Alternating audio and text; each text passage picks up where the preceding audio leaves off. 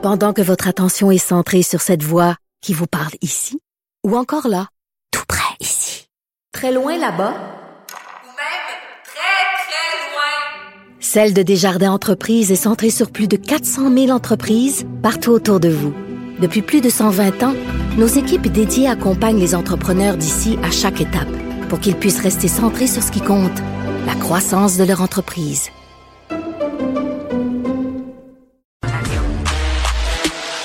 Philippe Richard Bertrand. Est-ce que quelqu'un qui calcule, je capote. T'imagines combien ça coûte? Entrepreneur et chroniqueur passionné. Que tu veux de plus? Philippe Richard Bertrand. Philippe, euh, bonjour. Bonjour, hi. 600. ouais, c'est vrai, t'es à Montréal, c'est ça. Bonjour, hi.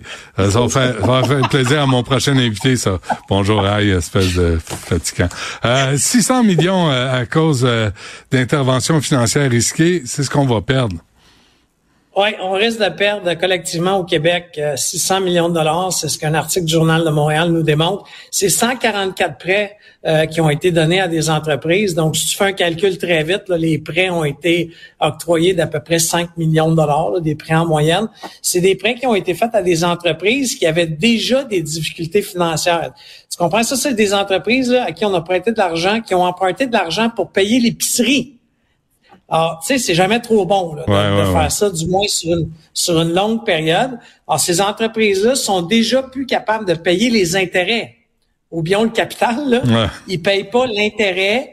Intérêt consenti il y a plusieurs mois. Donc, on n'est pas dans les intérêts actuels parce que quand tu empruntes de l'argent actuellement, commercialement, là, comme Mhm. entreprise, tu l'empruntes entre 8 et 10% À cette époque-là, tu peux emprunter à 5.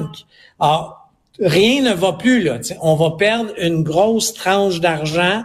Euh, dans, puis même il y a des entreprises là-dedans là, que ça fait deux, trois fois de suite que ça leur arrive. J'ai, je, je peux pas comprendre qu'on a continué à mettre de l'argent dans l'entreprise.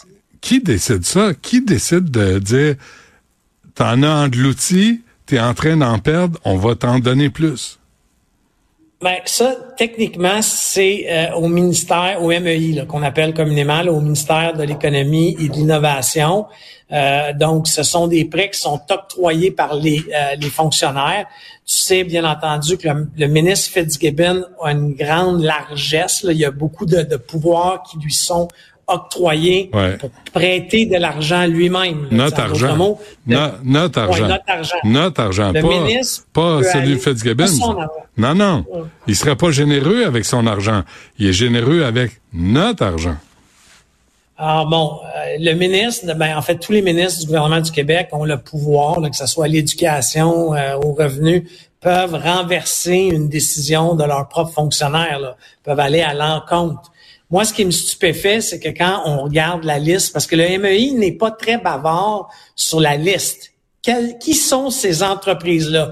Il y a par contre des entreprises, Benoît, à laquelle on a parlé, là, moi puis toi, à Cube Radio. Là. Pense à la mine Stornway, la mine de diamants. Écoute, tu fais trois fois en sept ans qu'elle est en difficulté. Pourquoi on a mis de l'argent dans ça une troisième fois? Tu, sais, tu comprends? La, co- la compagnie s'est déjà sauvée de ses, de ses obligations financières en faisant un arrangement avec ses créanciers il y a plusieurs années. Ouais. On a remis de l'argent. Mais on est, on est, on est des épais, là. Mais on est des Ben- épais, puis il y a personne redevable ni responsable de rien. Personne va perdre sa job parce qu'il prend une mauvaise décision. Ça, c'est extraordinaire. Ça, il y a un problème d'imputabilité. On en parle souvent, moi et toi, là, dans la fonction publique, quelle qu'elle soit, là, provinciale, fédérale, municipale.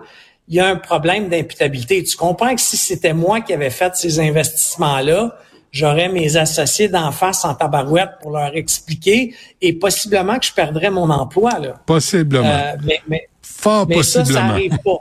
ça arrive pas au gouvernement. Jamais. Généralement, on, te, on fait une mutation dans un autre euh, ministère et parfois même tu es euh, tu, tu as une Une promotion. promotion, ben oui.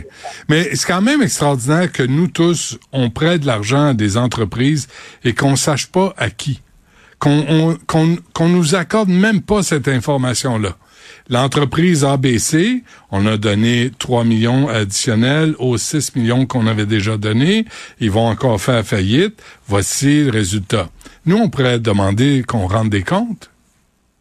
Je suis d'accord. La seule affaire qu'il faut faire attention, puis moi, je suis pour la transparence. Il faut faire attention au niveau commercial, par contre. Tu comprends que quand tu as un prêt d'urgence, ça signifie, tu sais, ça, ça veut dire dans sa définition que tu es en difficulté. Est-ce que pour le marché pas, commercial, non, mais- non, je sais, mais pense à l'entreprise qui essaie de gagner des contrats. Ça serait quoi, sais, le, le, le, le contrat qui est sur le point de gagner, ils vont dire quoi si euh, on voit que le gouvernement leur a prêté de l'argent en prêt d'urgence? Mais c'est quoi, c'est quoi. OK, c'est quoi notre responsabilité collective face à ces entreprises-là? On ne sait pas comment ils ont géré leur fric. On ne sait pas si on fait du patronage. On ne sait pas si on gaspillé leur argent. On ne sait pas si c'est des cabochons. On ne sait pas s'ils fréquentent le casino de Montréal. On ne sait rien. Mais est-ce qu'on fait des chèques tout le temps? Ah non, ça, ça je suis d'accord avec toi. Je pense que tu comprends qu'une entreprise qui a eu un prêt d'urgence, que le prêt d'urgence n'est pas remboursé, on devrait pas voir des augmentations de salaire, on devrait pas voir des bonus, on devrait pas voir. Mais ça, c'est un cadre de gouvernance qui est facilement changeable. là. Ouais. Dans tes conditions de prêt, moi je vais te donner un exemple là, qui va te faire rire. Mais dans mes conditions de prêt à la BDC, Banque de développement du Canada, je n'ai pas le droit de faire de la pornographie. C'est écrit gros de même. Si je le fais, ben mon prêt il va être rappelé. Ben, on pourrait mettre des conditions comme ça que tant et aussi longtemps que ton prêt d'urgence n'est pas remboursé, tu mets ça gros de même, là, le PDG et les cadres supérieurs n'ont pas le droit de ju- tu sais, des juteux bonus Ouais. de performance quand tu es aux frais de l'État québécois.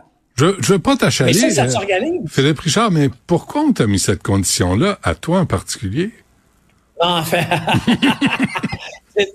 à tous les prêts de la BDC, pour ton information, Ouais. il y a des, des- il y a des, surtout aux entreprises technologiques. Oui. Euh, j'ai eu ce- j'ai eu cette condition-là quatre, cinq, dans quatre, cinq autres entreprises, Ouais. où est-ce que ils te demandent de pas faire de la pornographie. J'insinue rien, là. Non, c'est correct, j'arrête là. OK. Euh, tu parles d'endroits riches là, qu'il faut dynamiser avant qu'on se quitte. Euh, de quoi veux-tu parler? Oui, mais rapidement, je vais juste dire, pensez aux commerces locaux. Il n'y a pas une semaine qu'il n'y a pas une annonce, qu'il y a un, quinca- un petit quincailler de quartier, euh, qu'il n'y a pas un petit dépanneur de quartier, une épicerie fine, un petit barbier de quartier qui Tu tombes mal. Tu tombes mal. Comment ça? Tu tombes mal. Écoute, on cherchait des chaises en fin de semaine, Madame Dutrisac et moi. OK. là. Puis on est allé chez, chez Bouclair pour voir des chaises. Je prends les chaises sur les étagères, je les descends, on pose notre cul là-dessus, on vérifie si ça fait, ça fait pas. Il y a une vendeuse qui s'en vient le long du de, de, l'allée. On est là, la caisse est de l'autre bord. Elle regarde à terre, elle s'en va vers la caisse. On est là. Moi, je suis en train de faire sa job, là, prendre des chaises. Elle revient, elle revient là, là. Elle revient là, je regarde. Je regarde. Elle vient là, là. Elle s'en va, elle regarde à terre. Là, tu, tu dis, sais-tu ce que tu dis dans ce temps-là? Je m'en vais chez nous, je vais commander sur Amazon. Ils vont me Ouais. livrer à la Mais maison, puis il y aura pas ce service de merde-là qu'on connaît, mais dans à peu près tous les maudits commerces. Philippe Richard. C'est ça, mais, mais là, tu parles, tu parles, tu parles, Benoît, d'une grosse chaîne. C'est Bouclair qui est québécois, là, pour ton information, là, mais, Je le sais, c'est pour ça que j'étais là. chaîne. Mais c'est pour ça que j'étais là. Je veux encourager les Québécois. Je veux acheter Québécois. Et le service est tellement pourri, pourri. C'est, je nomme lui. Il y en a tellement d'autres que c'est devenu désagréable. Là, tu dis, c'est quoi? À me faire traiter comme un bon, un bon à rien, je vais en commander sur Amazon, puis démerdez-vous avec vos, vos commerces où il n'y a pas de service. Ben, tu sais, Bouclair a les reins solides, mais pense au petit quincailler du coin ou pense, là, je sais qu'on habite dans, dans, dans le même coin, là, mais Ouais, pense au petit boucher. Le boucher, lui, tu sais, moi, là, quand je rentre au boucher, il me dit, hey, Philippe, la bavette d'il y a deux semaines, était-tu à ton goût? Ouais. Ça, ça se remplace pas. Tu trouveras pas ça chez Métro. mais tu rentres trouveras chez- pas ça chez Costco. Tu rentres au boucher, puis il te regarde pas, puis il dit next, puis il te traite comme un, Ah non, comme un, comme un Ah. malpropre. Ben c'est ça, c'est ça l'expérience client aujourd'hui au Québec. Là. Tu rentres dans un commerce, il y a des exceptions. On est allé dans une autre, une autre entreprise où la jeune vendeuse, 18-19 ans, extraordinaire, sais, qui répondait aux questions, qui était vraiment, vraiment compétente. Là, tu dis, ah ben ça, ça c'est le fun. Mais il y en a où tu dis, hey, plus jamais je vais remettre les pieds là. C'est sûr qu'il faut être sélectif. OK, il faut être sélectif, mais l'expérience client, puis moi, quand je parle à des détaillants, souvent, on me demande mon point de vue, j'arrête pas de dire aux détaillants, tu sais, tu peux pas te battre sur le prix, tu peux pas te battre sur la rapidité de la, la livraison avec un, un, même un Costco là, ou un Walmart, Ah ouais. ok, ou bien Amazon.